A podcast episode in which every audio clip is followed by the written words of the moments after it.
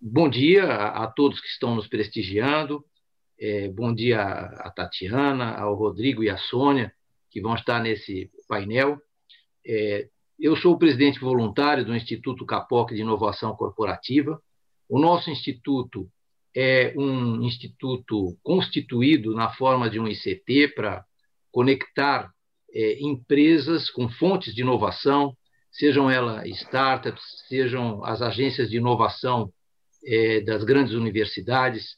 É, temos convênios com várias delas, como o Instituto Mauá, como a Agência de Inovação da UFSCar, a Ordem dos Economistas do Brasil, o Polo Tecnológico da Paraíba, é, dentre outros. É, e nos auto-intitulamos a Casa do Profissional da Inovação. A, a missão do Instituto Capoc é promover a, a, inovação colocando o ser humano no centro dela. Né?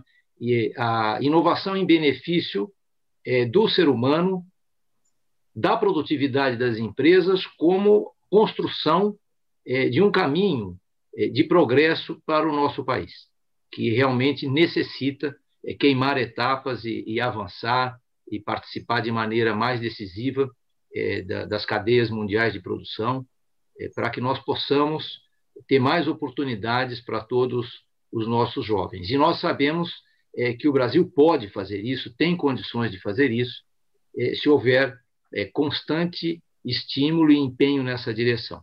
É, no dia de hoje, nós vamos estar discutindo o relevante tema da inovação é, IESG, um tema que, que está na pauta dos investidores. Vamos estar ouvindo pessoas é, que não apenas teorizam sobre esse tema, mas vivenciam isso na prática. É, e eu gostaria de passar a palavra ao Ludovino, que é o presidente do nosso Conselho é, Deliberativo, para fazer a apresentação é, da keynote speaker e dos debatedores e, e Ludovino também será o moderador do painel. É, com a palavra, Ludovino, por favor.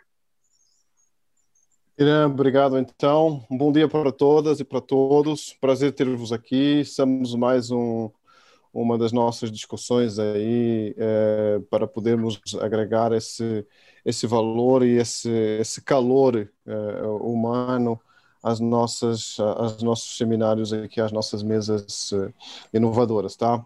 Um, é um prazer ter-vos com, conosco Tatiana Sônia e Rodrigo. A Tatiana vai ser nossa palestrante de hoje ela que vai dar o tom das nossas conversas hoje, Tatiana Lima, não é? é e a Sônia Favareto e o Rodrigo Figueiredo vão ser os nossos co, uh, uh, palestrantes aí debatendo uh, com uh, os pontos de vista complementares e também estruturantes da, da, da, do tema de hoje, que é a inovação e ESG. Um, antes de, de, de, de trazer um, os currículos, os CVs de cada um dos nossos participantes de hoje, um, eu queria fazer uma pequena introdução ao tema, para tentar nos colocar aí no, uh, em alguns questionamentos já dar depois para Tatiana o, o, o, o, tom, talvez, alguns dos tons dessa questão. E uma das perguntas eh, que me assalta, Tatiana, uh, Sônia e Rodrigo, aí é o seguinte, onde é que essa coisa, dessa sigla nova, bonitinha que está aí, do ESG, se cruza com a inovação? Isto é, qual é que é a clivagem onde elas efetivamente se cruzam. E a pergunta é: ela se cruza apenas num único lugar ou ela se cruza em diversos lugares, tá?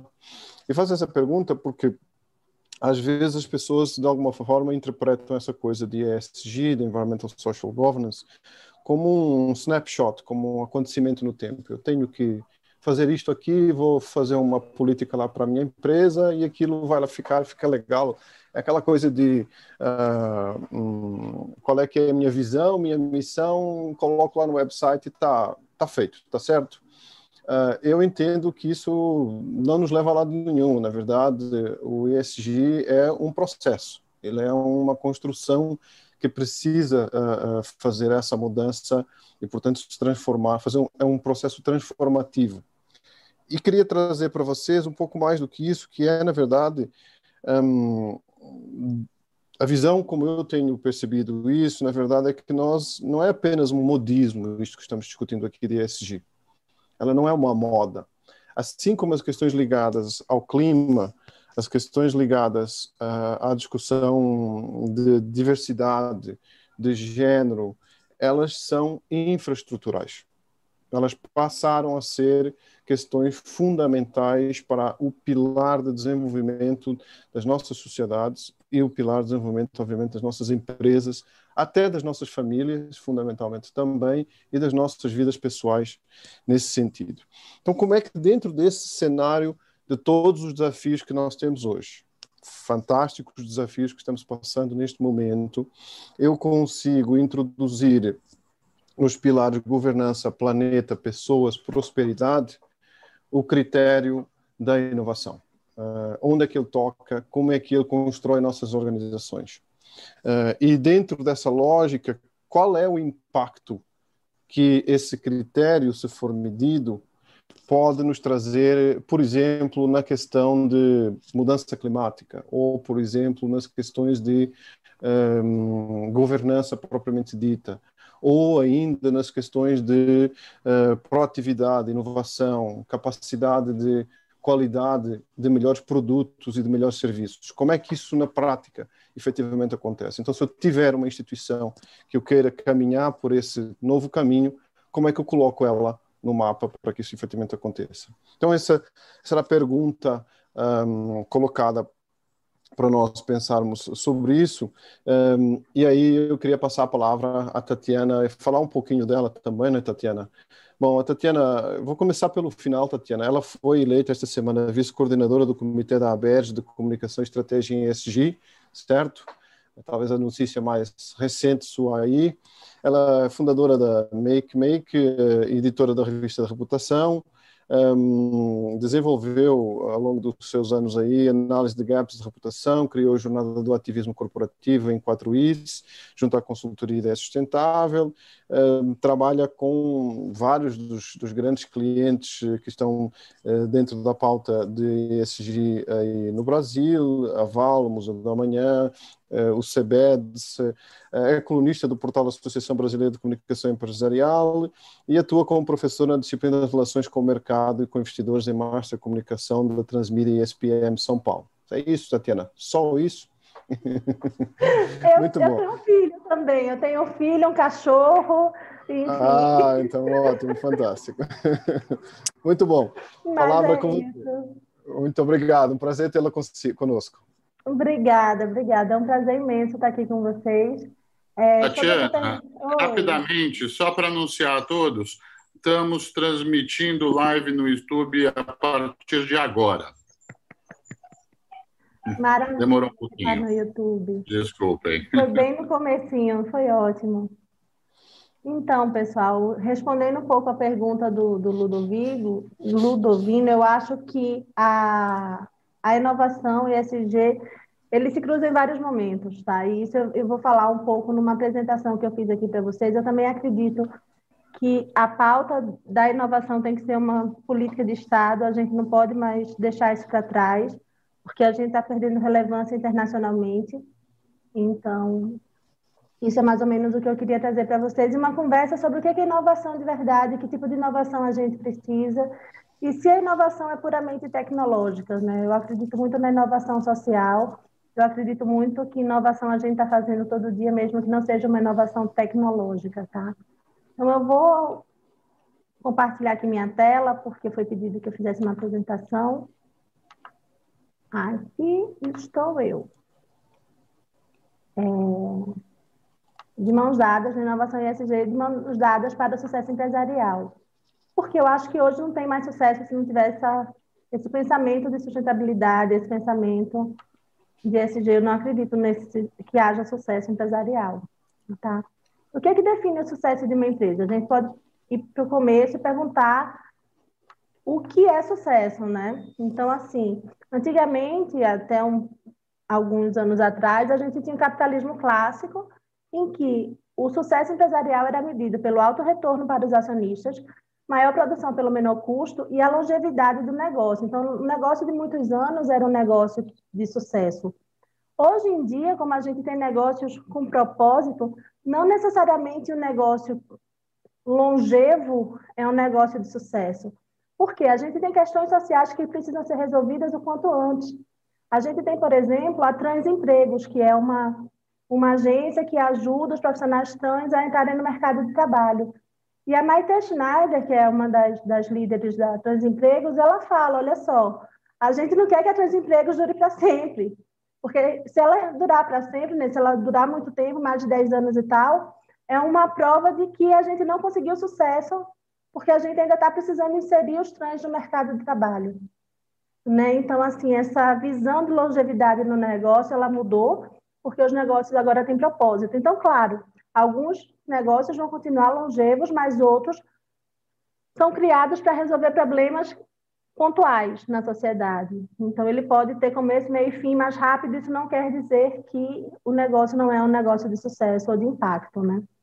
É também o capitalismo de stakeholder, ele vem para uma produção sustentável, então ele sai daquela lógica da maior produção pelo menor custo e ele leva em consideração a saúde mental das pessoas, ele leva em consideração o custo realmente de produção para aquilo, para que as pessoas vivam bem, o planeta seja preservado, regenerado. Né? Então, é uma outra lógica que passa pela geração de valor compartilhado. Eu não tenho mais valor só para acionista, não, eu quero compartilhar valor com toda a sociedade. Então, isso é o que eu acho mais lindo, é a geração de valor compartilhado. Está compartilhado com todos. E o que, que mudou? A gente tem essa sopa de letrinhas, né? Tem enfim, é, tem gente que chama ISD, eu vou chamar de ESG porque eu aportuguesei, mesmo tendo a sigla ASG, que seria a sigla realmente em português, mas eu chamo ESG. E a Sônia chama sempre pelo ESG, que eu acho ótimo. A Sônia, se puder falar um pouquinho sobre isso, eu acho muito interessante, que é o que ela traz para a lógica a questão econômica também. Então, o que, que seria o ESG? É o, o E de Environment, né, do meio ambiente, o S de social e o G de governança. E o que, que mudou de verdade? Isso é uma pauta nova? Isso já está aí há algum tempo. A gente já tem uma discussão sobre sustentabilidade há bastante tempo. Né? O que houve foi um amadurecimento das conversas em torno dos aspectos ESG. Por quê? Porque mudaram as expectativas das pessoas em relação à forma como fazemos negócio. Então, basicamente é isso. A gente está vivendo uma emergência climática, uma emergência sanitária, uma emergência financeira, uma emergência social. O mundo não nos aguenta mais, essa é a verdade. Né? Então, a gente precisa ver os negócios por uma outra ótica, a gente precisa ver o negócio de um outro jeito, porque senão o planeta vai se acabar, a gente vai se acabar, a humanidade vai se acabar, tudo vai se acabar. Né? A gente não dá mais para viver da forma como a gente está vivendo.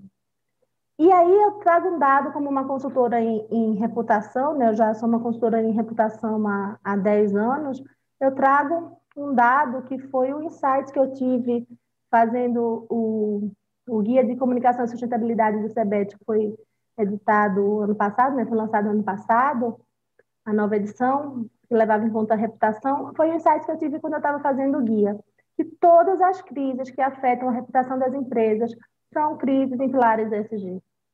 Por quê? Se a gente for analisar as crises das mineradoras, por exemplo, foram crises no, no pilar ambiental, no pilar social. As crises da Lava Jato são crises no pilar de governança. A gente tem crises mais recentes agora, durante a pandemia, aquela questão de fecha, não fecha, meu negócio que vem primeiro, que vem em primeiro, a economia ou as pessoas, também são crises sociais. Então, assim, se a gente levar em consideração, e numa perspectiva de tempo, todas as grandes crises que envolveram as empresas e que ameaçaram a continuidade dos negócios delas são crises nos pilares ESG, são crises de sustentabilidade. E aí a gente tem que ampliar o nosso olhar sobre sustentabilidade, porque a sustentabilidade não pode ser só a sustentabilidade verde, né? Eu acredito numa sustentabilidade super colorida, que é a sustentabilidade dos ODS, que eu vou falar um pouco mais à frente, a sustentabilidade da diversidade. Enfim, é uma, uma sustentabilidade extremamente colorida que sustenta realmente as empresas, que faz com que elas tenham licença social para operar, tá? E para existir, enfim, para gerar valor e tudo isso. Qual que é o cenário da competitividade no Brasil? A gente tem aqui, deixa eu mudar isso, a minha tela para cá, um relatório divulgado pelo Fórum Econômico Mundial, que em 2019, tá, 2019, apontava no ranking com 141 países que o Brasil ocupava 71, pronto, vamos resumir, porque eu não vou conseguir falar, posição. É, veja bem, em 2019, quando a gente era a nona economia do mundo, tá? A gente estava em 71 quando éramos a nona. A gente agora já está em 12 economia e caindo, né? Então, que posição a gente vai ocupar quando acabar essa pandemia? Como que vai estar a competitividade brasileira no mundo? E qual é o impacto disso, gente? É o impacto para os nossos negócios, para a nossa qualidade de vida, para né, a economia como um todo, a geração de empregos e tudo isso. Se a gente não é competitivo, ninguém vai comprar da gente. Né? E aqui era um vídeo que eu ia trazer, mas eu preferi só falar, que é uma entrevista que eu fiz com a Helena Nader. A Helena Nader, ela é presidente de honra da Sociedade Brasileira para o Progresso da Ciência, e eu entrevistei a, a Helena Nader para a Plataforma Brasil do Amanhã, que foi um projeto do Museu do Amanhã em 2018, que debateu política com a sociedade de modo apartidário, né, para a gente levantar propostas para a construção de um país mais sustentável para as próximas gerações. E a Helena me trouxe um dado que me deixou triste por muito tempo, e por isso que eu ainda estou trazendo isso. Alguns anos depois, ainda estou trazendo essa questão, né? Ela trouxe um dado que era o seguinte: há 20 anos de quando a gente fez essa entrevista, em 2018, ela dizia que o Brasil estava à frente da China, tá? No Global Innovation Index. A gente estava, nessa época que, que ela falou com a gente, né? O Brasil estava 20 anos atrás à frente da China e hoje a gente está nossa posição é o 62 no nesse ranking com 131 países. Então assim, o que é que fez com que a China, que estava atrás do Brasil há 20 anos, hoje fosse essa potência de inovação, fosse essa potência de competitividade no mundo? O que é que aconteceu com a China? O que aconteceu com a China foi muito simples. Houve um, uma política de governo né, de, de Estado mesmo, para desenvolver a China. Há 10, 12 anos mais ou menos, eu me lembro que eu vi um projeto de fortalecimento da reputação da China. Eles já queriam, há 12 anos atrás, 10 anos atrás, já estavam lá falando sobre mudar a imagem no mundo do produto chinês ser um produto de baixa qualidade. Isso hoje a gente está vendo essa mudança já. Né? Aquela percepção de que o produto chinês era um produto de de baixa qualidade está caindo. As novas gerações já não vão ter mais essa, essa percepção, porque elas estão convivendo com vacina chinesa, que está. Né, a vacina que a gente está tendo aqui no, no Brasil é uma vacina que também veio da China. Então, assim, a China está em inovação de ponta, né? E com produtos que não são mais tão, tão descartáveis. Isso foi o quê? Foi uma política de Estado. E o que, que a gente está fazendo aqui no Brasil? A gente é um país extremamente burocrático, que está melhorando, mas ainda somos um país extremamente burocrático. Somos um país em que a gente não tem muito investimento, né? Então, se a gente não começar a pensar, como eles defenderam nesse, nesse evento né, que a gente fez lá no Museu da Manhã, que só a ciência salva, e que sem ciência a gente não vai ter qualidade de vida, não vai ter desenvolvimento, sem inovação a gente não vai ter nada disso, o cenário fica bem complicado, né? E aí, aqui, ó, a inovação é pela básica para a competitividade. Mas de, que tipo de inovação a gente está falando ou desejando? A inovação boa é apenas a inovação tecnológica? Que é aquela pergunta que eu estava fazendo lá atrás. Eu não acho que a inovação boa e necessária seja apenas a tecnológica. Eu não estou tirando a importância da inovação tecnológica, não é isso. Mas eu estou tentando fazer com que as pessoas pensem nas inovações sociais que são necessárias e possíveis também dentro da nossa sociedade, tá? Porque a gente precisa abrir a mente sobre a necessidade de inovação social, abrir a mente para a questão da desigualdade do país, né? E aí, o que, que eu quero dizer com isso? Tem aqui, ó, por que, que precisamos pensar inovação pela lógica SG? No Brasil, a mobilidade social demora, em média, nove gerações para acontecer enquanto nações como a Dinamarca e o Chile, que é o país mais competitivo da América Latina, esse número é de duas a seis gerações. É duas na Dinamarca e seis no Chile. Isso aí é um dado que foi trazido pelo professor da, da Fundação do Cabral, Carlos Arruda, que estuda a competitividade brasileira e leva esses dados para o Fórum Econômico Mundial. Então, assim, gente, esse dado é alarmante. A gente precisa de nove gerações para que aconteça uma mobilidade social. A gente ainda está quase na escravidão, né? Se a gente for... Enfim, é uma coisa absurda o que acontece no Brasil. E o Brasil é um dos países mais desiguais do mundo, né? mais desiguais do mundo. A gente está, segundo o Banco Mundial, em novembro de 2020, o Brasil era considerado o nono país mais desigual do mundo, entre 189 países. A gente está atrás de países da África, a gente está atrás de muitos países. A gente está no top 10, né? entre os 10 mais desiguais do mundo, gente. É, esse dado, para mim, também é muito alarmante, dada a nossa riqueza, nossas potencialidades. A gente não pode conviver com um país tão desigual, porque isso, se não for bom para todo mundo. Oi. Eu não perguntei, desculpa, se você preferia questões no início ou à medida que elas aconteçam. Pode vir trazendo, senão a gente perde também né, a, a, o fio da, da conversa. Pode tá bom, então, então a gente eu faço no final. Desculpa te atrapalhar. Hum. Não, eu estou falando exatamente o contrário, que pode trazer... Ah, o contrário? Ah, desculpa. Então, olha, o Nelson Tucci está te perguntando. Uh, não era apenas uma, uma percepção, mas a China produzia coisas muito ruins realmente.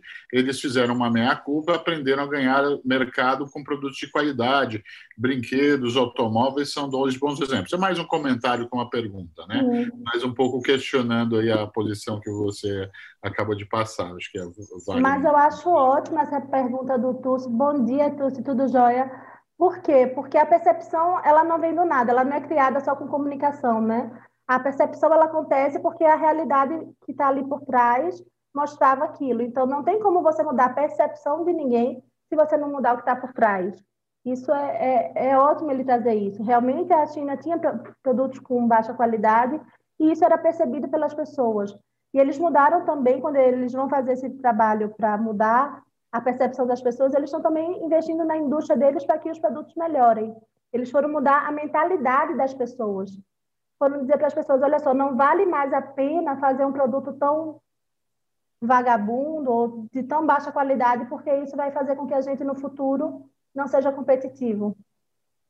Então, é realmente uma mudança de mentalidade, é uma mudança da forma como se faz negócio né, é um investimento no país, nas crianças, para colocá-las em boas escolas, para elas terem experiências internacionais. Enfim, é, é, um, é realmente um, uma mudança profunda de cultura e, e, eu agradeço muito esse comentário do, do Tussi, porque eu não queria dar a impressão de forma alguma que é por mágica, né, que é um passe de mágica. Vamos lá trabalhar só a comunicação e isso vai ficar bonito para o mundo, porque não é. Tá? A reputação é, percepção das pessoas, né? a gente trabalha com a expectativa das pessoas, mas para mudar a percepção tem que mudar a gestão, não é só comunicação. A comunicação não faz milagre. Né? Assim, a gente trabalha até um certo ponto, a comunicação pode ressaltar os pontos mais positivos e tal, ter cuidado com as narrativas de pontos sensíveis, mas se não for uma coisa substancial, se não vier de dentro para fora, não vai ter nunca legitimidade. Vira guerra de narrativa. E aí, quando vira guerra de narrativa, não cria reputação. Porque fica um dizendo uma coisa, o outro diz outra, um diz uma coisa, um outro diz outra, e você fica ali no meio e você vai ter a sua própria experiência com aquele produto e você vai perceber que eles estão só tentando fazer marketing, né? Isso não, não é legal. E aí, trazendo essa questão, né, voltando para a questão da desigualdade do, do país e da necessidade de inovação pela lógica SG, quem já se ligou que a inovação e a pauta SG andam juntas? Isso aqui é mostrar, mais ou menos, fazer aquele cruzamento que a gente estava falando no começo, né? Quem que, que já entendeu isso? Quem entendeu isso daqui foram as empresas que ganharam reputação apesar da pandemia, tá? A gente está vivendo um momento muito complicado no país, no mundo inteiro, mas ainda assim a gente tem empresas que estão crescendo, que estão se destacando, que estão né, indo aí. E aí a Ambev, para mim, é um grande exemplo de empresa que, que, que faz isso muito bem, que adotou a pauta SG, mas já desde muito tempo, né, que, que a Ambev tem esse pensamento, não, não é de agora, ela já é referência em sustentabilidade há alguns anos. Mas a Ambev entendeu que ser bom também é lucrativo, né? Assim, a gente percebe isso, que, que não é só não é só vou fazer o bom mocismo, tem tá tudo interligado, né? A Ambev teve ações que mais geraram valor entre as empresas do mesmo ramo em 2020. Se a gente levar em consideração que o negócio da Ambev era um negócio que precisava dos bares funcionando, das boates, enfim, porque o consumo de, de álcool é substancial né, nesses ambientes onde há aglomerações e a gente estava vivendo muito mais em casa, esse dado para mim é incrível. Né? A empresa no setor que teve as ações que mais geraram valor em 2020. E o sucesso da Ambev fez o CEO, o Jean, que, que assumiu no final de, no começo de 2020, aparecer na lista dos 100 líderes de melhor reputação do Brasil em 22º lugar. Ele não estava nessa lista, tá? Essa lista é uma lista que traz nomes, enfim, bem conhecidos já do, do mercado, e ele não estava na lista, e ele conseguiu entrar na lista já no 22º lugar, passando na frente do Fábio Barbosa, que foi do Banco Real, da Raquel Maia, do Silvio Santos, de pessoas que já estão nessa estrada há bastante tempo, né? Um outro exemplo, para mim, muito importante, é o da Magalu. A Luísa Trajano é a líder com melhor reputação no Brasil há quatro anos no ranking da Merco, né? Em 2020, Magalu se tornou maior varejista de bens duráveis do Brasil. Ela teve um crescimento de 49% no segundo semestre de 2020 em relação ao mesmo trimestre de 2019. E ela caminha para ser o maior marketplace do Brasil, tão grande quanto a Amazon, assim, o maior de tudo, né? não só de bens duráveis, mas de, de maior do Brasil. Então, a gente tem que pensar um pouquinho o que, que foi de inovação que a Magalu tem. A Magalu já tem um trabalho há muitos anos de, de contra a violência doméstica, gente. E começou lá dentro, porque uma das funcionárias dela foi vítima de violência doméstica e morreu. Então, aí o Magalu foi e criou uma ação de denúncia de violência doméstica. Por isso, ela está agora completamente envolvida com, com as vacinas, com tentar trazer pessoas para a venda no marketplace deles, né, para que as pessoas consigam continuar vendendo seus produtos, que foi uma coisa que eles também fizeram no começo da pandemia para ajudar os pequenos. Então, eles têm esse olhar global, eles têm esse olhar sobre o poder que eles têm na sociedade para a mudança. Isso é muito importante quando uma empresa entende o seu poder de mudança para a sociedade, né? E aí um outro exemplo que eu sempre falo nas minhas palestras é de um circo, porque a gente às vezes pensa que só os grandes conseguem estar num, num, numa posição dessa, né, de gerar tanto valor para a sociedade ou de ter um impacto tão relevante.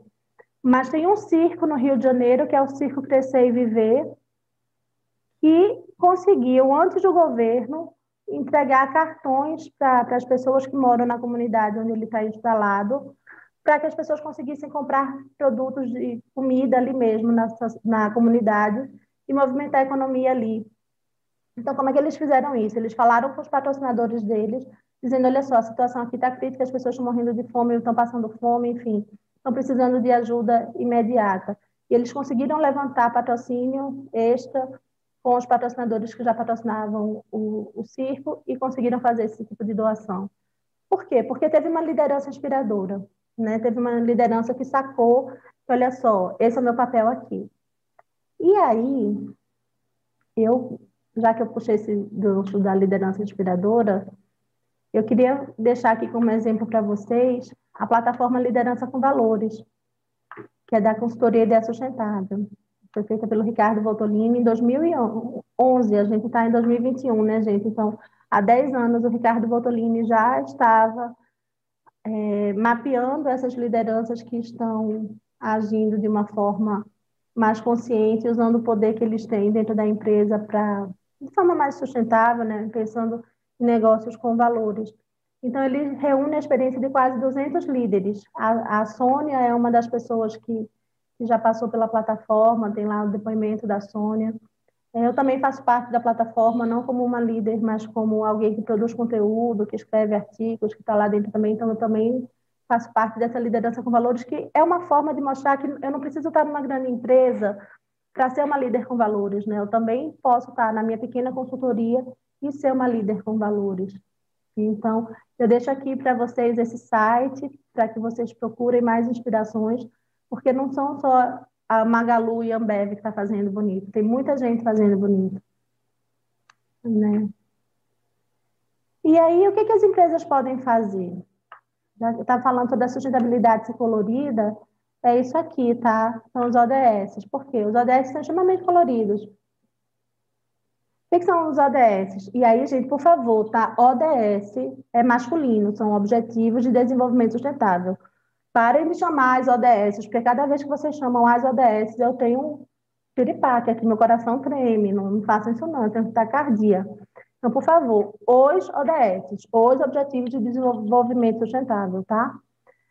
Enfim, o que as empresas podem fazer? Esses objetivos foram traçados pela ONU, né, e fazem parte da Agenda 2030, e são os objetivos que a gente precisa para ter um desenvolvimento sustentável mais no mundo, não deixar ninguém para trás. Então, aí vai erradicação da pobreza, fome zero, saúde e bem-estar, educação de qualidade, igualdade de gênero, água potável e saneamento. Gente, a gente ainda tem lugares no Brasil que não tem saneamento básico. Né? Isso é surreal energia limpa, enfim, todos esses objetivos de desenvolvimento sustentável são tá, tá traçado, é só a empresa parar e pensar como que ela pode atuar para ajudar em algum desses objetivos, né? De acordo com, com, os negócios que elas têm. E também das parcerias, que, que, que é muito importante, você pode ser parceiro né, e, e, colocar os seus esforços e os seus recursos à disposição.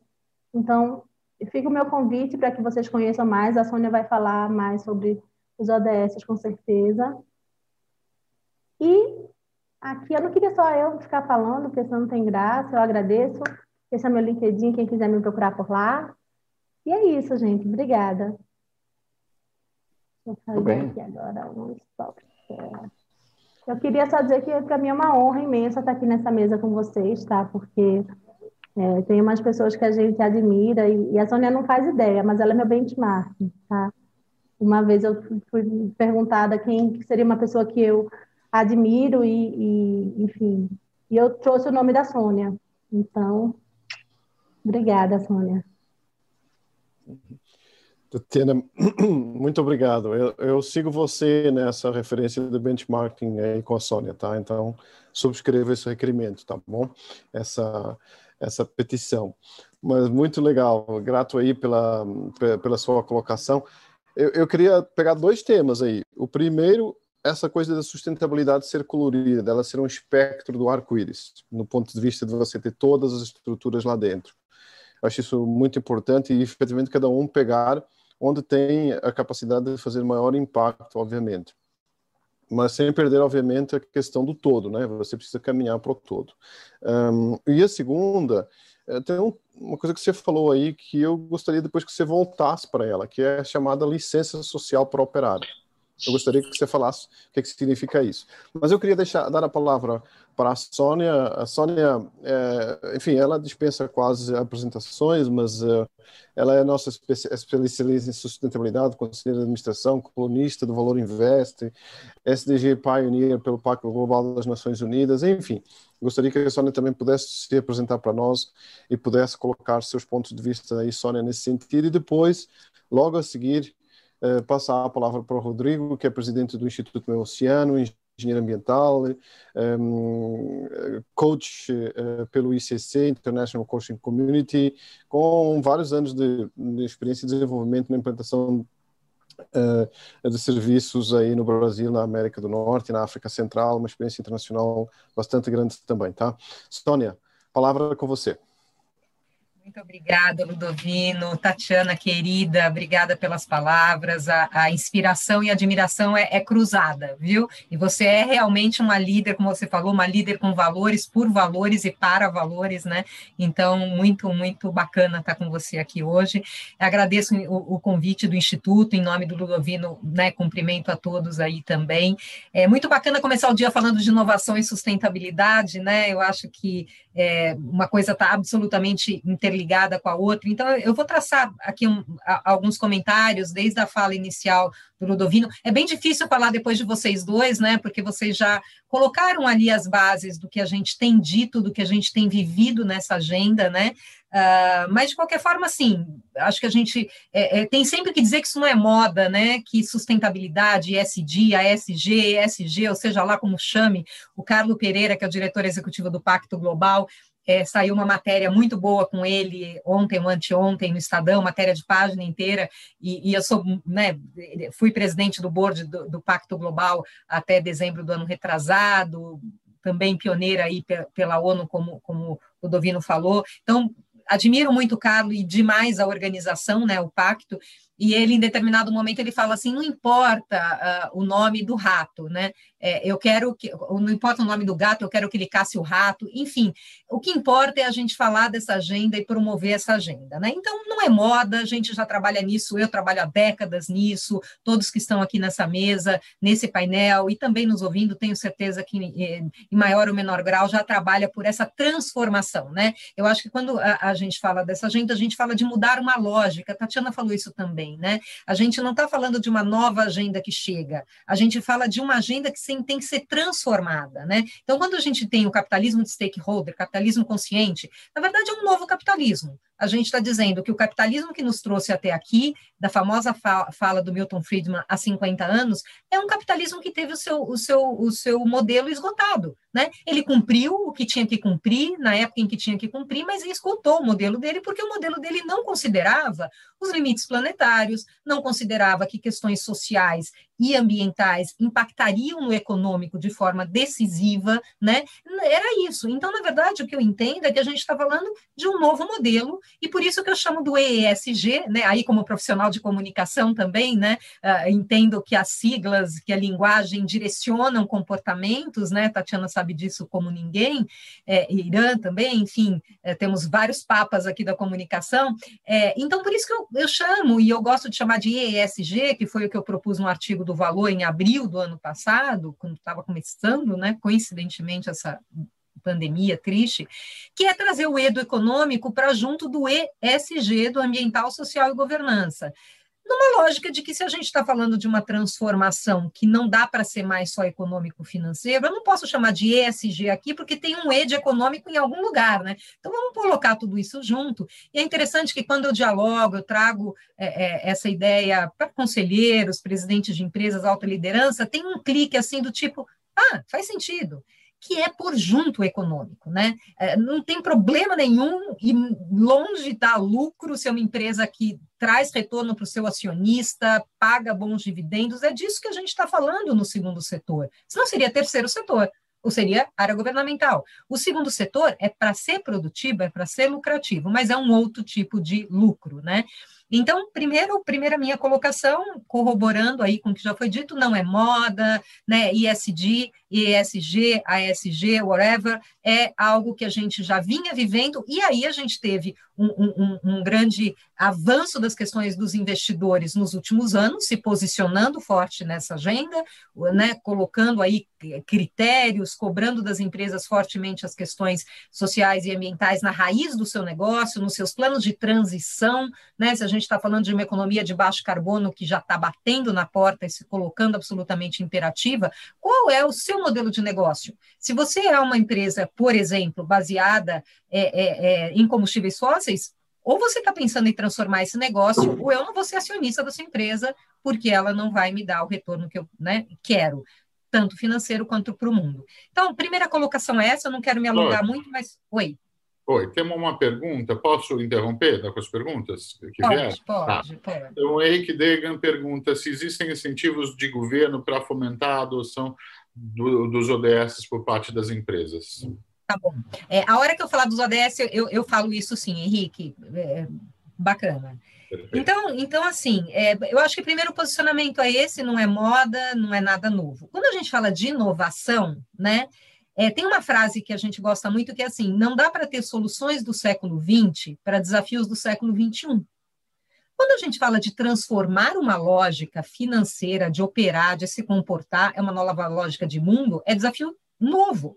Então, não dá para ter solução antiga para desafio novo. Alguma coisa não vai funcionar. Né? Eu posso mitigar coisas, mas eu tenho que criar novas soluções, eu tenho que criar novas opções. Então, inovação está na base do, quando a gente fala dessa lógica ISD. Tem até algumas áreas, algumas empresas que, que acabam chamando, já chamaram as suas áreas de sustentabilidade de inovabilidade juntando inovação com sustentabilidade. Isso não é raro, você ver essas áreas juntas em algumas estruturas, né? É, e aí, Ludovino, entra em governança, como você citou, né? Entra em todas as estruturas corporativas, quer dizer, de novo, é uma lógica, e essa lógica tem que permear todos os processos, sistemas, políticas, práticas. Por isso que é uma transformação e é uma jornada, né? Eu digo que ninguém dorme e acorda sustentável, isso não existe, né? É, é, é, eu, eu não sei se estarei trabalhando plenamente, talvez eu esteja aposentada na praia, né? Ali, se a, se a pandemia um dia nos permitir isso de volta, é para ver esse mundo plenamente transformado, porque isso é questão geracional, isso é questão de décadas, né? Mas chegaremos lá, e eu acho que a gente teve uma, um avanço importantíssimo nos últimos anos que nos direciona para lá. Então, inovação totalmente ligada com essa agenda, é, e, e, aí por isso que eu gosto daquele conceito de ambidestria organizacional, né? Que é você ter na empresa quem lida com, o mundo do hoje e um time que pensa no amanhã, né? Você tem que ter estruturas dedicadas a pensar no que ainda não tem, a pensar nesses novos modelos, nesses novos processos, né? Então, esse conceito de ambidestria organizacional eu gosto muito, porque a gente, claro, tem que fazer o hoje, porque o hoje é o que está operando, e a gente tem que começar a fazer a transição e alguém pensando no amanhã. E aí, encerrando aqui uh, esses primeiros comentários, é, ODS, né, como Tatiana falou, é um caminho já pacificado, 2015 foi uh, uh, no âmbito da ONU, todos os Estados-membros concordaram com uma agenda mundial, né, que tem que ser atingida até 2030. Vamos atingir, não vamos atingir? Eu acho que essa é uma. É, é, é, é, sem, correndo o risco de ser mal interpretado, eu acho que esse é um problema B. Né? Eu acho que a gente tem que colocar o carro em movimento, a bicicleta em movimento, o patinete em movimento. A gente tem que ir para frente e tem que buscar esses objetivos de desenvolvimento sustentável. Já tem esse framework, ele já está colocado, né? Então, é, é, é, e a gente aí tem N formas de adotar, e Henrique, como você falou, uh, a gente tem aí, uh, eu, eu não tenho conhecimento de um mecanismo de incentivo de governo, vamos dizer assim, numa escala de política, né, para adoção dos ODS. Mas você vê muitos exemplos interessantíssimos de municípios adotando do ODS na sua plataforma de governo, né? Você vê cada vez mais essa, essa, essa, esse cruzamento aí de trazer o ODS para uma lógica de política mesmo de trabalho. Então é isso, eu não quero me alongar para além, mas é, são as minhas primeiras considerações. Muito obrigada. Hum, Sônia, muito obrigado aí. Um, gostei muito dessa sua colocação e ela, ela, é muito instigante dessa coisa de um lucro diferente, né? Uh, a gente precisa começar a pensar um pouco dessa forma também. E aí eu queria fazer um, um, um repto aqui para todos que estamos aqui presentes na discussão. A coisa de uns quatro meses atrás, mais ou menos, já há alguns anos que a gente vem tentando advogar a possibilidade da criação de um Código Nacional de Atividade Econômica de Conservação algo que permitisse que as empresas pudessem contabilizar ou nascer já com uma estrutura de KINAI, é, e onde o contador da empresa pudesse colocar esse valor como ativo ou como atividade econômica reconhecida. Esse código, o Brasil criou ele há uns três meses atrás, um KINAI de conservação para a conservação pura, por exemplo, de florestas, biodiversidade e um conjunto de outras coisas. Eu gostaria de lançar uma discussão para nós, por que a gente não cria também um código, um KNAI, para os outros pilares do ESG? Que possa ser, que possa permitir que o contador coloque esse valor agregado na estrutura da empresa. É apenas um, uma, uma, um, um repto para a nossa discussão quando você fala de um lucro diferente. Eu preciso ter uma rúbrica para colocar essa coisa e dar uma, uma valoração para isso.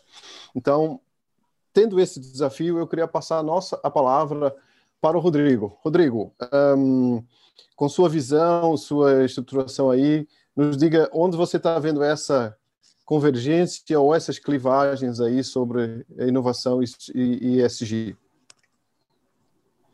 Muito bom, Ludovino, obrigado. É, bom, primeiramente, agradecer ao Instituto Capoc, é, aos meus colegas Sônia, Tatiana, e que desafio falar depois da Sônia, né? É, como todos aqui já falaram, a Sônia uma grande referência nesse assunto pelo pacto. Então, assim, juntando aqui tudo que a Tatiana falou, que a Sônia falou, bom, o que sobra para mim é, é, um pouco de tudo que elas já falaram, né? Mas eu gostaria de trazer uma ótica é um pouco diferente. Eu, a, a minha vivência particular né, na África é, me trouxe um outro, uma outra visão sobre o SG, mesmo que não fosse na linha de um IPO, na linha de um investimento, na linha de um financiamento.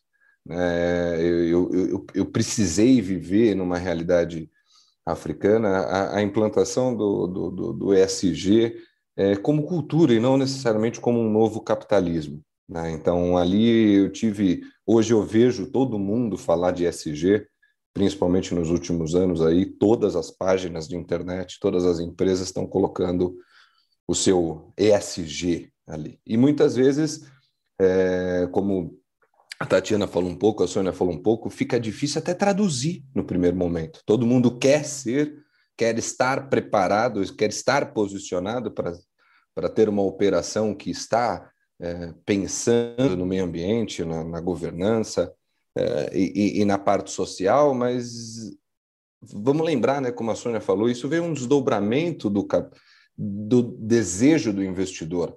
Né? Então, a, a o que eu vejo nesse link de inovação, Lovino, principalmente, é, nós estamos falando de pessoas. Tá? Eu enxergo é, essa relação de ESG com, uh, muito relacionado com as novas gerações. Né? Ou seja, é urgente. A Tatiana falou, o mundo não nos suporta mais. Né? Então, a gente, a gente tem uma necessidade hoje que é o nosso, né, o Instituto, nas campanhas, quando começou uns anos atrás, falava muito que nós é, precisamos fazer as coisas diferentes.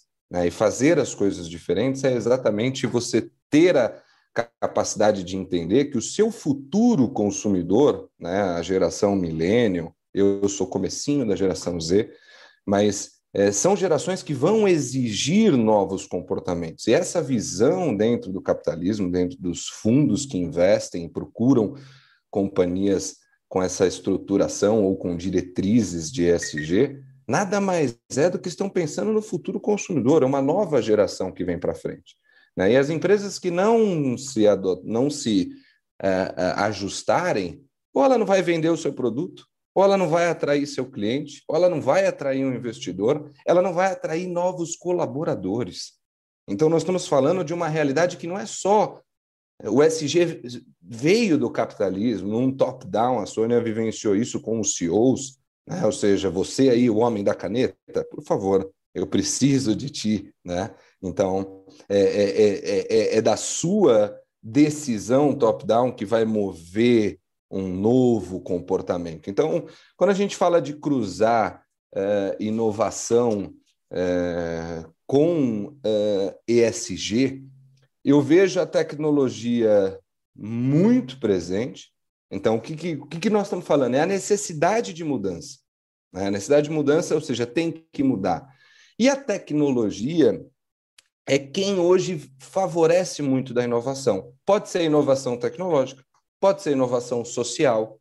Porém, hoje a porta tecnologia, ela é quem está possibilitando desenvolver inovação social. Por exemplo, hoje um aplicativo promove inovação social com uh, refugiados, por exemplo, por intermédio do aplicativo, linkando aquele refugiado a oportunidades de negócio, oportunidade de negócio. Então, a, tecnologia, sim, ela é a, a modernidade. Né? Ela, ela, ela serve como plataforma para inovação. Então, é, o, o que eu é, vivenciei muito na África e depois que voltei para o Brasil, comecei a querer trazer isso para essa, essa realidade, é de que lá eu tinha uma latente necessidade social, ou seja, eu precisava ter mais empregabilidade independente da alta inovação, né? E quando a gente fala de inovar, é, a importância de você olhar o ESG, a governança, a estrutura, é porque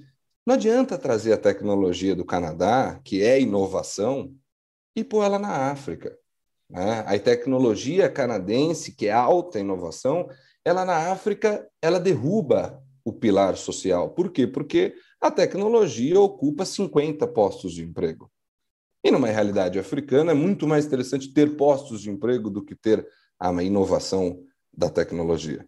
Então, hoje, é, eu, eu, eu vejo os ODS realmente como um, um, um, movimento de mercado, ou seja, é economia por parte das prefeituras, por parte das empresas.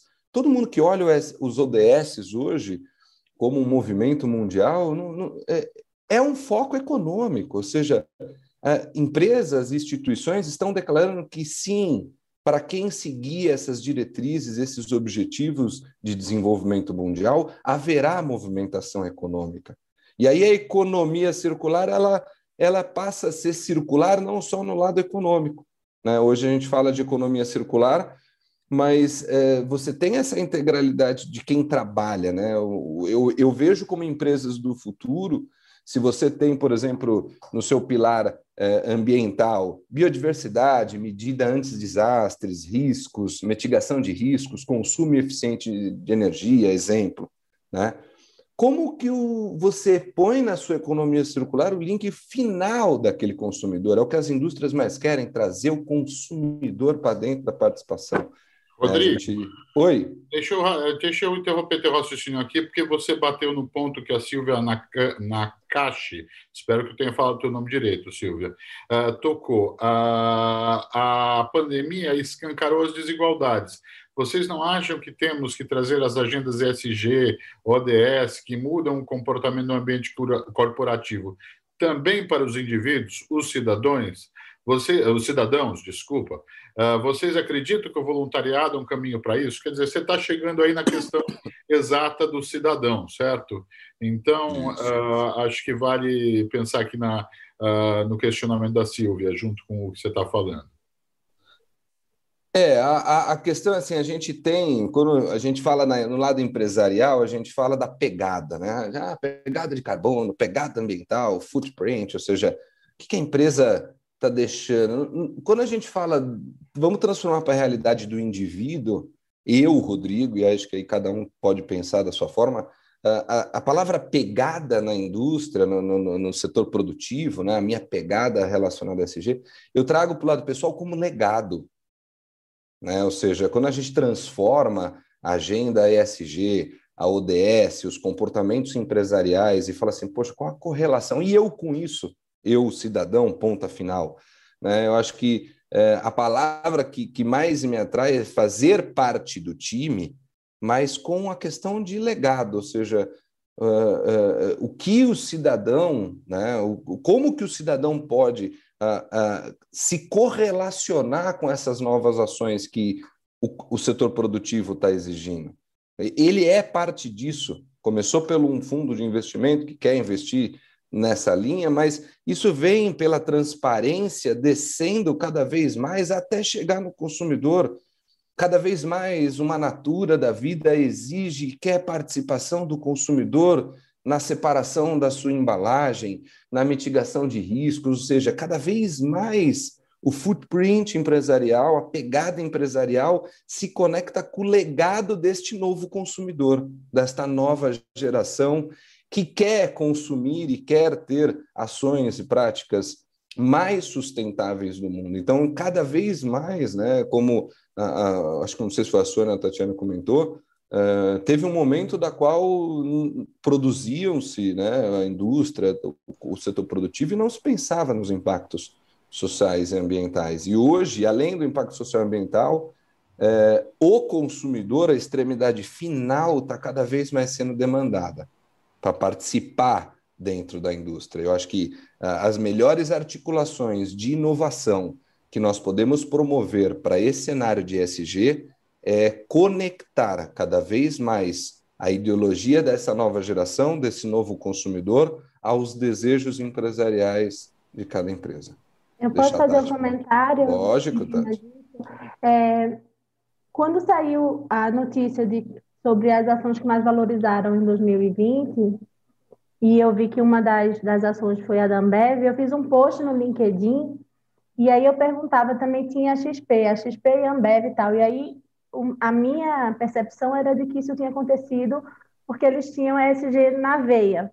E aí eu fiz uma pergunta lá no, no meu LinkedIn, e eu marquei o Jean, marquei o Guilherme também da XP, não, os CEOs da Ambev e da XP, perguntando para eles que é que eles viam em relação àquilo, né? Qual era a ideia deles do porquê que aquilo tinha acontecido, deles terem as ações que mais valorizaram.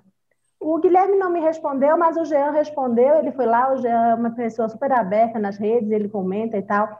E ele foi lá e ele respondeu, e é por isso que eu queria falar isso, Rodrigo, que o que fez a diferença foi o diálogo com toda, toda a rede, todo o ecossistema deles. Então, eles conseguem inovar porque eles estão em constante diálogo com a rede deles, em constante diálogo com todo mundo que faz parte do ecossistema deles. Então, com isso, eles conseguem saber que os, o impacto concreto na vida do pequeno revendedor lá da bebida, que não tinha como vender o seu negócio, e aí a Ambev foi lá e fez um, um aplicativozinho, né? Como você está falando sobre, sobre usar a tecnologia para o bem social. Quando eu falei tecnologia lá atrás, da, da inovação que não é só tecnológica, eu não estava falando, desprezando a, a tecnologia, esses aplicativos e. Claro que não, eu estava falando, só que às vezes a pessoa está só pensada, pensando na deep technology, né? Aquela, aquela tecnologia mais, mais de infraestrutura e não vê que eu posso usar também esse, esse outro tipo de inovação. Mas, enfim, a Ambev fez um aplicativo para que as pessoas comprassem dos pequenos, dos pequenos vendedores ali, né? E recebessem em casa, fez o Zé Delivery. Então, isso daí é uma inovação. A Ambev, quando foi lá e, e logo no começo da pandemia, Olha, fechou... Tati, a, a Silvia, de novo, ela diz aqui, né? muito interessante, porque a Ambev tem um programa de voluntariado empresarial com suas lideranças uh, e colaboradores e fortalecimentos. Eu acho, aí eu já não entendi, Silvia, OCS e, ou, ou VOA, não sei. VOA é o eu... programa que eles têm lá, que é Ah, pra, tá. A Tati é, conhece, é melhor. É um programa que eles têm para jovens lideranças, acho que é para os negros, acho que é isso. Ah, tá. Então é da, é da fortalecimento provavelmente das ODS, que é o VOA. Uh, eu trouxe aqui para os panelistas, Ludovino, não sei se você quer primeiro fazer um fechamento aqui, Ludovino, mas eu trouxe o Antal Camargo, que é um amigo do Instituto, sempre muito questionador, e ele fez lá um, questionamento bastante importante uh, no Questions and Answers, então, eu acho que seria interessante que o, Antal fizesse de voz aqui o, o questionamento dele, para que os nossos panelistas possam uh, responder. Antal, você abre o teu áudio? Está ouvindo? Sim. Ok. Se você puder abrir o vídeo também, é sempre bom vê-lo. ok. Prazer em participar. O questionamento é muito simples. Ah, o mundo tem sido muito pródigo em, em inventar slogans e termos, né? SG, socioambiental, fundo verde, em suma. E a Inglaterra recentemente declarou que até 2050 quer ser carbono neutro, como muitos outros, etc.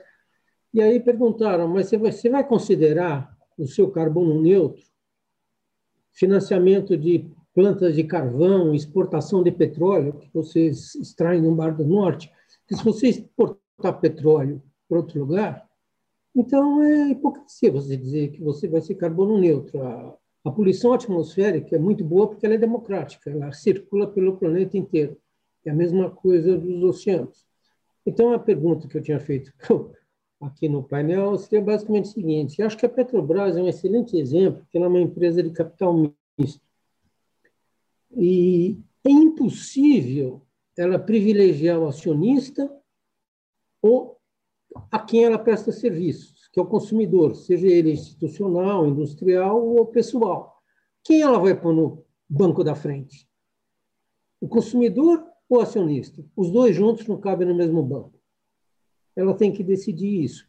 Por isso eu acho, inclusive, só para terminar minha participação aqui, que uh, eu vou até manifestar uma opinião pessoal, eu acho o, o atual presidente muito incompetente, mas eu acho que ele acertou na mosca retirando o Castelo Branco.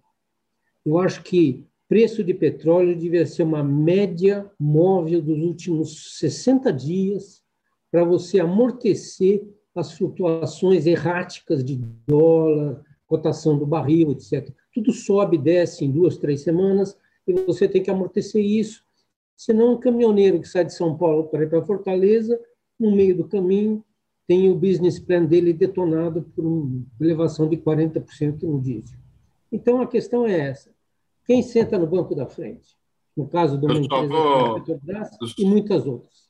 Só vou fazer um complemento ao comentário do Antal, uh, de contextualização, de, de, explicando que o Antal é um especialista em energias alternativas, especificamente energia solar. Então, ele sabe do que ele está falando aí quando ele está falando das energias. Não sei é, qual... energia, do, do modo geral, inclusive, porque tem muita energia renovável que é insustentável, por exemplo. Então, não vamos confundir os termos. A, a destruição do Sudeste Asiático para fornecer biodiesel para a Europa, no fundo, forneceu o seguinte: aumentou muito as emissões quando a Europa achava que estava reduzindo as emissões ao consumir o biodiesel produzido a partir de óleo de palma na Malásia, Indonésia, etc. Então, o sistema é complexo. Mas, eh, de volta, é quem é o beneficiário principal da Petrobras? Somos nós ou somos quem investe o capital ou o dinheiro? Não dá para serem os dois ao mesmo tempo, na minha visão. É um ou outro. Posso pegar aqui? À vontade. É, não, eu, eu, não vou entrar no caso específico de empresa, né? não, não, vou entrar aqui no caso específico da Petrobras. O, o, que, me, o que a sua pergunta me, me evoca, e talvez os meus colegas é, o façam, é, é que a gente está falando de um novo jeito de sentar neste banco, neste, né, neste banco que, que está em movimento. Uh, eu acho que é disso que a gente está falando, né? É o mundo do E, essa é uma frase bastante comum no nosso, na, na, sustentabilidade. A gente não fala mais do mundo do ou. Ou é um ou é outro. É o mundo do E, e por isso que ele é desafiador, porque é um mundo do E com novas lógicas eu tenho que dar retorno para o acionista e eu tenho que entender quem é o meu público final. É, é, óbvio isso, de novo, senão eu vou ser uma ONG de terceiro setor. Aí, de novo, não estou entrando no caso da Petrobras, não, não, não, não quero pegar essa via. Mas eu acho que é um mundo do E. É que forma eu faço essas coisas e de que jeito eu dou retorno para este acionista, eu atendo a, a sociedade, é o mundo dos stakeholders, né? Eu não posso fazer uma coisa em detrimento da outra, porque isso vai ter vida curta, isso não vai dar certo. Então, eu tenho que pensar no consumidor, eu tenho que pensar na sociedade civil, eu tenho que pensar no governo, eu tenho que pensar no acionista, e eu acho que esse é o desafio que a gente está falando mesmo. Eu sei que ele parece conceitual, eu sei que parece você, ah, isso é muito legal na, na teoria, na prática é outra, mas não é. Eu vejo N empresas que estão conseguindo conciliar todos esses interesses, estão tomando decisões que muitas vezes são difíceis. E é para isso que a gente é um CEO, para isso que a gente é um chairman, para tomar decisões difíceis, né? E decisões que realmente façam essa roda girar. Então, essa, é, é, e eu só queria aproveitar e pegar aí a questão do consumidor, Rodrigo, achei bárbaras as suas colocações, né? É muito bacana quando você traz a questão da cultura, das pessoas, das novas gerações, né? E novas gerações na veia já traz um novo padrão de consumo, né? O que era o meu sonho de ter um carro aos 18 anos não é mais o sonho desta nova geração, e carro para quê? E, e, por aí vai, né? Então, acho genial. E a questão do consumo, que até o super colega Nelson Tucci, que está aqui né, com a gente, é que ele traz essa questão também que tem um limite do consumo é, um desafio, dependendo de onde você está. Se você é um consumidor dinamarquês, é muito diferente de um consumidor brasileiro, um consumidor canadense, africano e por aí vai, né? Então, muitas vezes, é o que eu digo, acho que nenhum consumidor vai, não vai querer comprar um produto mais uh, sustentável, né? Que tenha melhores práticas. Muitas vezes ele não tem dinheiro para fazer isso. E, de novo, vem uma decisão que ele vai ter que tomar para fechar a conta no fim do mês, né? Então, o fato de, às vezes, a gente não ter um ativismo tão grande de um consumidor brasileiro, na minha visão, não é porque ele não quer, ou porque ele não tem essa visão, ele não está preocupado. Não, ele tem que fechar a conta no fim do mês, né? E é de novo dessa transformação que a gente está falando. Temos duas perguntas aqui, uma do Tussi, que acabou de ser mencionado pela Sônia. Com a pandemia, muitas empresas quebraram, ficaram sem rendas. Como, eh, como pensar num novo consumidor se esse não tem renda? Que é o que a Sônia acabou de falar. Né? Não seria o momento de revermos modelos sustentáveis a partir de questões mais básicas? Parece que a necessidade de gerar empregos não é só da África. Quais os próximos passos? Quem Realmente, ele só o pega essa... O Dovino tá aí também, mas só para... Como ele terminou com o comentário da África, na verdade, é, a, o que me fez mover todo esse movimento, depois desses anos de voltar da África, eu voltei em 2000 e 16, então alguns anos já no Brasil, foi perceber exatamente que tinha muita África no Brasil. Né? Então, depois de ir lá e perceber o que era o subdesenvolvido pós-guerra, né? uma realidade. Eu cheguei lá, tinha 11 anos de paz. Praticamente foram sete países que eu trabalhei com implantação de resíduos sólidos e todos eles em situação de extrema vulnerabilidade. A, a, a, demanda por emprego é a mesma. Lá, aqui, a carência de desenvolvimento lá e aqui. Eu fui morar no Nordeste depois, então por isso que eu lhe garanto que sim, tem muita África no Brasil. É, os próximos passos, o que eu enxergo, o que eu defendo como um, um, um executivo é, que esteve diante de empresas na área de serviços ambientais, e aí é, eu percebo que às vezes não dá só para ser empresário do meio ambiente, né? E é, vou dar um exemplo para ti: empresas de resíduos, empresas que, que até então se declaravam empresas de serviços ambientais.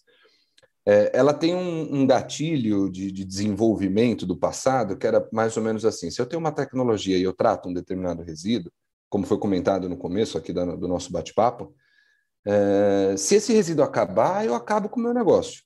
Né? Ou se eu investir em educação ambiental para ter menos resíduo, eu também diminuo meu negócio. Então, essa transformação de mudar o que nós vínhamos fazendo é o que está ocorrendo agora.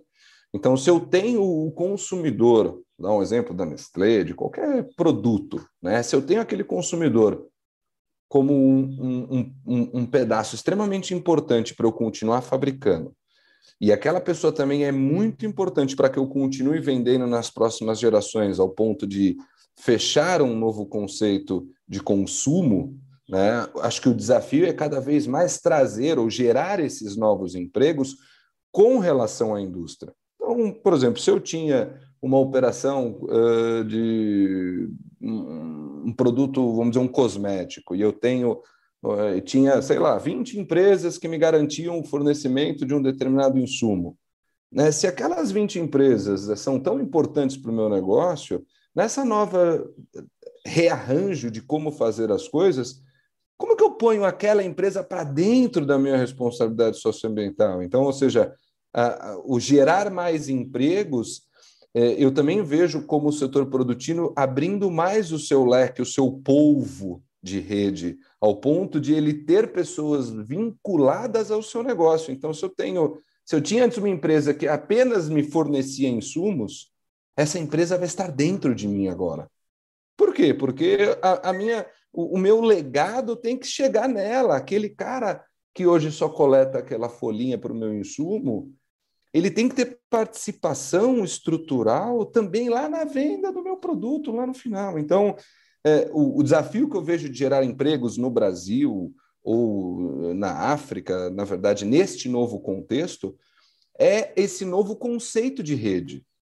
Como que eu gero novos empregos? É só tendo um funcionário CLT?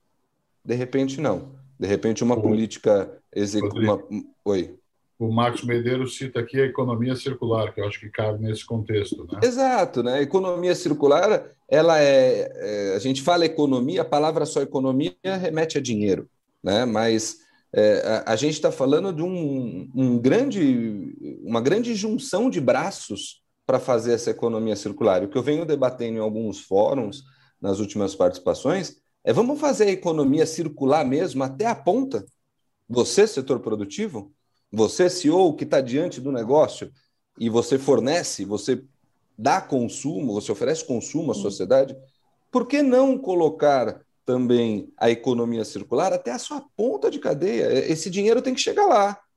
Né? Até então você só comprava insumos e você decidia que o seu valor para comprar insumo é 10. Mata o comprador aí, ele que se vire para comprar por 10, porque a minha fábrica só para de pé se eu comprar por 10. Uh, o que eu vejo na economia circular é essa responsabilidade socioambiental de governança chegando lá na ponta.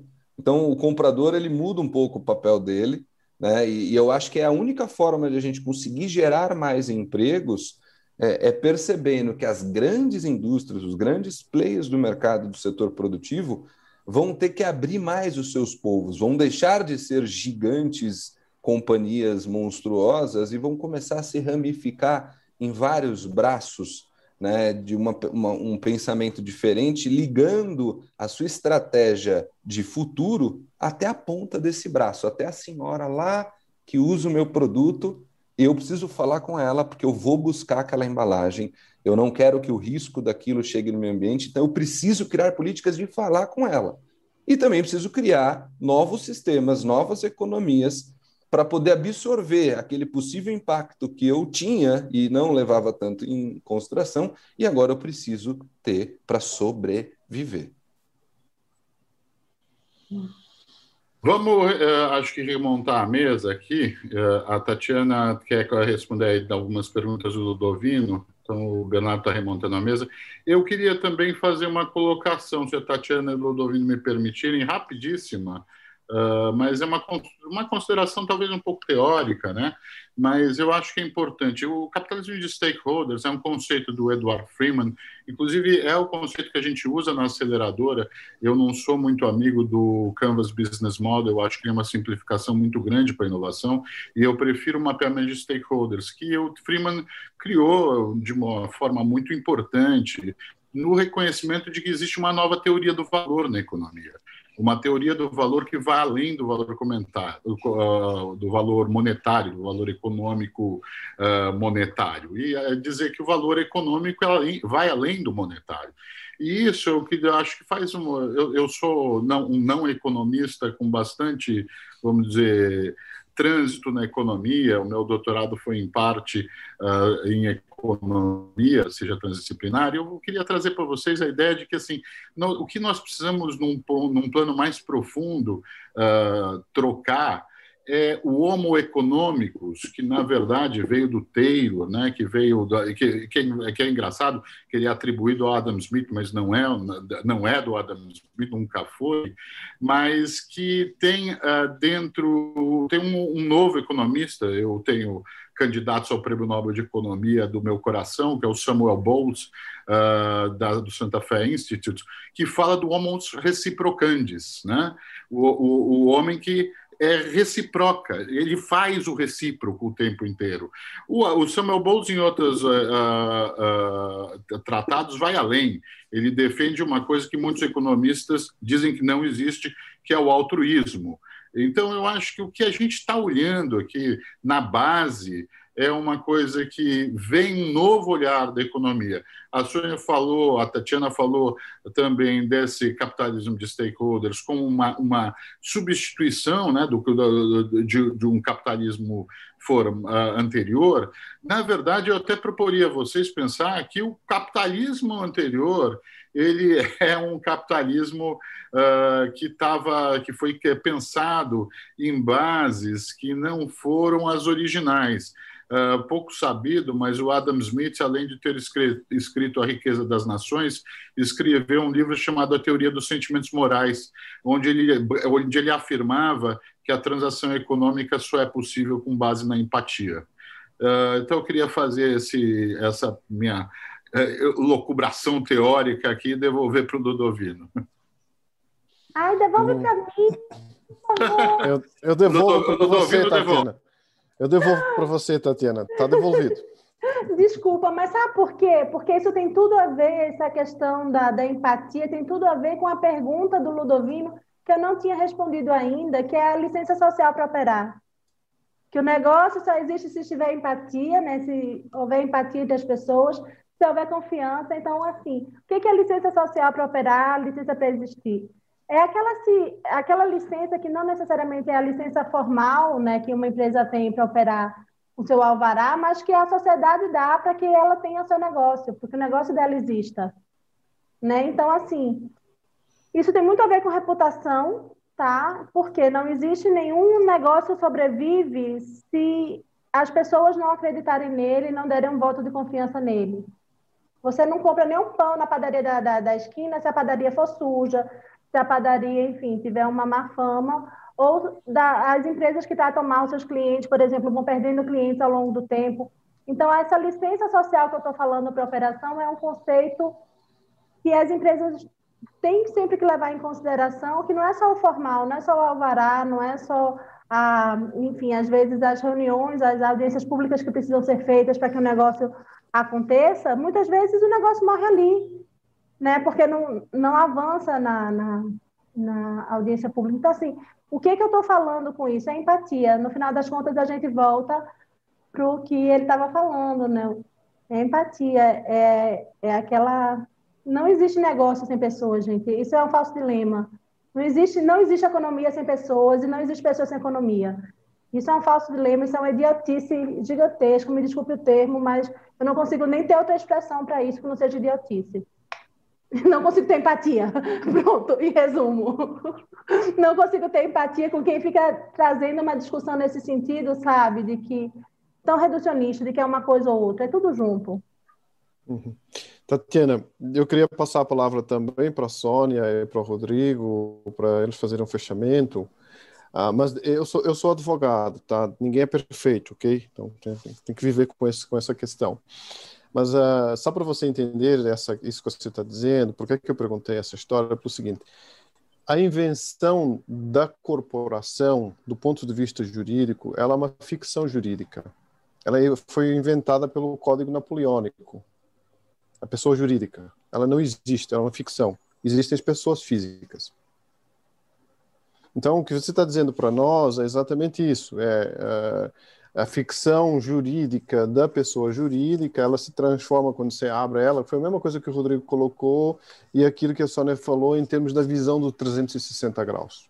A gente precisa começar a, a modular esse, esse trem que vai ter muitos uh, condutores, que vai ter muitas estruturas, de 360 graus e pensar ela com os fundamentos, com a verdade efetiva daquilo que nós temos para poder construir em cima dela e agregar valor, não mais só gerar emprego. Emprego é um pedaço dessa história. É a agregação de valor, de riqueza, nas diversas formas que vai dar o, uh, o resultado final para essa nova economia que a gente está tentando construir. Então, eu queria deixar então uns dois minutinhos para a Sônia, para o Rodrigo e para você, Tatiana, e desde já aí agradecer a todos a presença nesse nosso dia aqui, mais uma mesa inovadora do CAPOC. Por favor. Olha, é, é, eu quero agradecer, eu achei incrível a mesa, acho que as colocações, né, as reflexões que a gente teve, e, e, e assim, minha fala final é assim, a gente está falando de pessoas, né, e de empatia, olha que coisa bacana que a gente está falando em 2021, e, e, que no fim veio muito forte por causa da pandemia, o quanto somos seres humanos, né? O quanto o cachorro passa na frente da tela, né? O vizinho tem uma furadeira. Quer dizer, essa, essa pandemia nos aproximou muito e, e impactou o o mundo corporativo, né? As empresas foram mais do que nunca chamadas a falar de propósito, né? A falar qual é o plano de saúde do seu funcionário. É um item que não estava mais no checklist dos investidores voltou a entrar, né? Então eu acho que a gente tem, eh, sendo né, eh, chovendo no molhado, oportunidade em cima dos desafios, que essa crise eh, ela nos dá a oportunidade de tomar decisões de recuperação com base em questões é, de desenvolvimento sustentável. Né? Tentamos isso em 2008 como mundo, né, na crise financeira,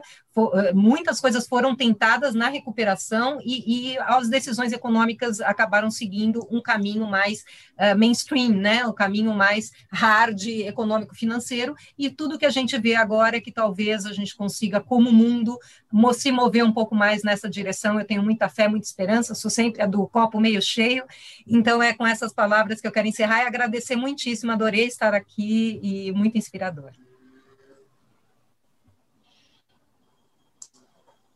Obrigado, Rodrigo. Sônia. Rodrigo, alguma palavra final, Tatiana?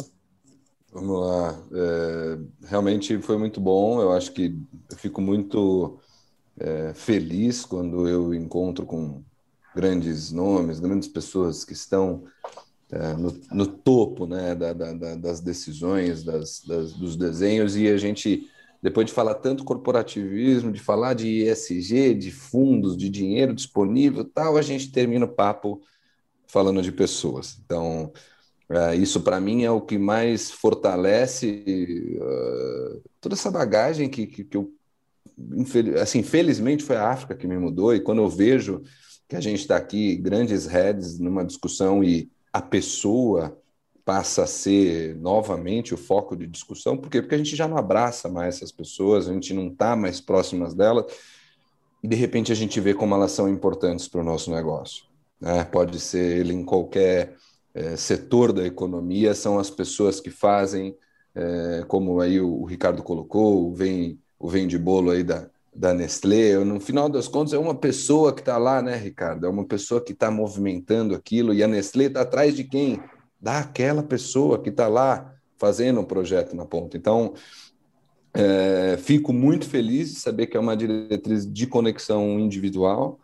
E para terminar essa, essa reflexão, eu diria que essa nova economia que nós estamos tentando é, é, construir, primeiro, tem que estar pautada na transparência, porque muitos negócios no passado não eram transparentes até a ponta final né? Porque tinham outras é, ideologias de negócio. Então, a transparência, a transversalidade, né? Ou seja, é, nós estamos abrindo para todos os lados. E essa rede de parceiros, eu acho que é, cada vez mais, como a Ambev, como outros, Natura, percebeu que a rede de parceiros é mais importante. Ninguém faz nada sozinho. Sem esse parceiro uma personalidade jurídica, ou sendo esse parceiro a dona Joana, consumidora do produto lá da ponta. É com ela que eu quero, porque eu quero que os filhos delas entendam o que a minha indústria é. E aquele novo perfil de consumidor precisa saber quem eu sou. Então, chegou o momento da indústria também dividir os seus investimentos até o consumidor. Então, fico muito feliz, agradeço, Irã, Hermano, por me permitir participar de uma discussão tão rica como essa. E parabéns a, a todos aí, esses colegas que aqui estão hoje. Obrigado, gente. Parabéns a todos, e, e é justamente isso, né? Precisamos de todos vocês. O Capoc também é uma grande rede e queria agradecer também por terem, né, compartilhado todo esse conhecimento com a gente. Obrigado aí, Irã. Desculpa. A gente não fez direito à apresentação do Ricardo, né? Agora que eu me toquei. O Ricardo é o presidente do nosso Conselho de Inovação, uh, professor da EMB Morumbi, especialista em tecnologias da educação, aí, uh, designer, então, entusiasta desses novos camarada. mundos, vivendo esse, todo esse momento de uma maneira também bem otimista. Eu agradeço também a vocês pela oportunidade de estar aqui hoje e fico muito feliz de saber que o nosso tempo está chegando, né, Sônia? Aquela história que a gente já, já falou tanto porque eu já falo sobre isso já tem 10, 12 anos, gente.